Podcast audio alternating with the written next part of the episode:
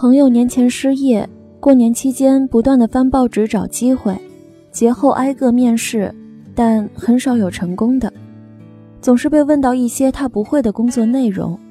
我问他：“这你应该做过吧？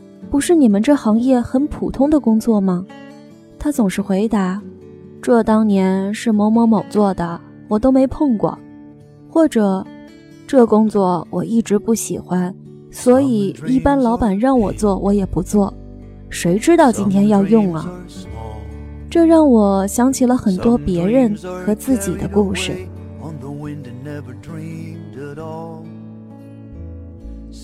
前几天收到一位三十五六岁的前辈的来信，向我聊起他的职场困惑。前辈马上奔四了，孩子尚且年纪小。老人又到了需要人照顾而哪儿也去不了的时候，职场里身强体壮、有干劲、工资低的年轻人潮水般的涌上来，压力很大。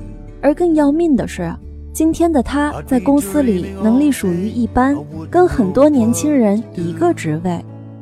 虽然家里不缺钱，但在一群小孩子中间混着，心里不舒服，有时候还要被人给脸色。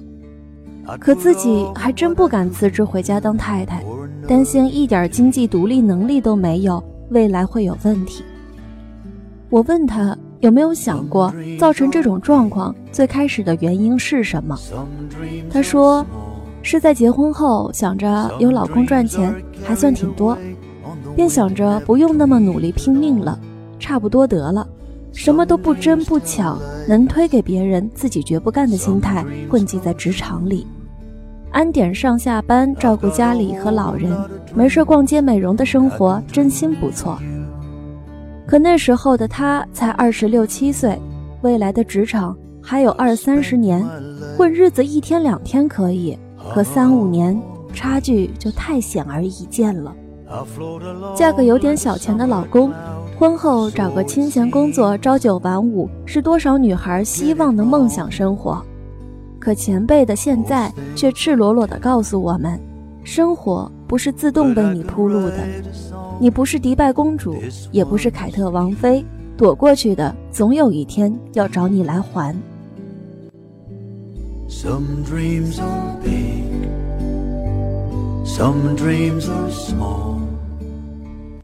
我从二十一岁的时候开始实习，二十二岁毕业就开始工作。身在知名大公司，入行又足够早，看着身边好多二十五、二十六岁的朋友们，也不过做一个比自己高一级的位置，生活上也比自己宽裕不了太多，总觉得自己的未来足够敞亮，想着这样小年纪努把力，等自己二十五、二十六岁的时候，工作和生活一定会比他们超前很多呢。三四年后，真到二十五六岁的时候，我的人生并没有达到曾经预想的那些高度，仅仅是比曾经的那个年纪的朋友们好一些而已。回想起来，大体是因为总觉得自己起步早，便会洋洋得意于年龄优势，总觉得有的是时间，打打闹闹也不争分夺秒。结果蹉跎了岁月，用尽了青春。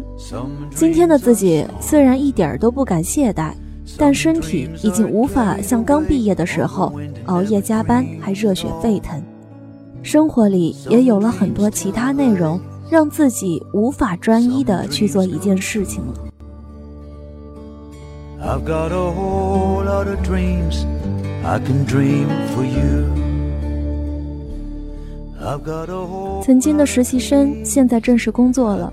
想让我对他说些什么打鸡血的话，结合自这么多看似差不多教训的故事，打鸡血的话没有，但建议倒是有一条，那就是在工作前三年的时候，什么都要去做，去努力做，去拼命做。有多余的精力，不要太过沉迷自由而尽情泡酒吧、夜店、KTV。纵然前三年是最辛苦、薪水最低、看起来付出和回报差距过大的三年，但却是人人都愿意毫无保留的教你、给你的三年，更是奠定了未来职场生涯基础的三年。别说什么工作是为了生活服务的，而不是全部的生活之类的话，前三年还没什么资格说这话。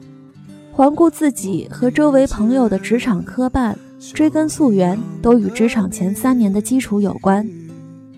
那些曾经躲过的辛苦、逃过的困难、自以为幸运没有分配到自己头上的费时费力的事儿，总有那么一天成为自己职场生涯的软肋，让你懊恼当初为什么不多长个眼睛看一看。我们总是取笑日本女人婚后不工作，只伺候老公，特别没有地位。如果说这是日本传统习惯使然的结果，可我们为什么会一边取笑别人没地位，一边自己又期盼过这样看似轻松，其实隐患还挺大的日子呢？地位这种事情，从来都是自己给自己的，每天的努力都是在给明天的生活埋下伏笔。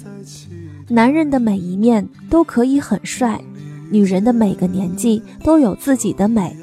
每次见到那些在生活每个年纪每一面都熠熠生辉的人，总觉得这才是自己期盼的人生。昨天的你，可曾想到昨天的未来如现在？现在的你，可会想到现在的未来？未来的你，可能想到未来的未来，像昨天已不在。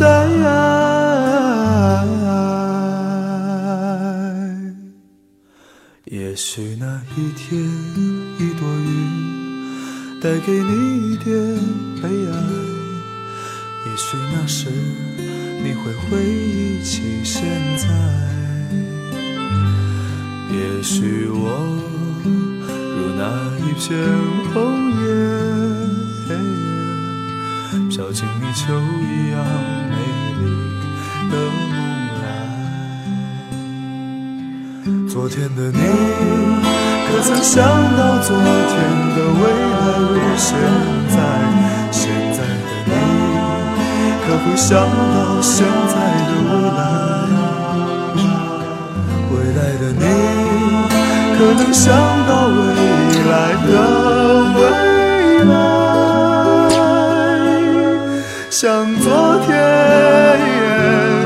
已不在。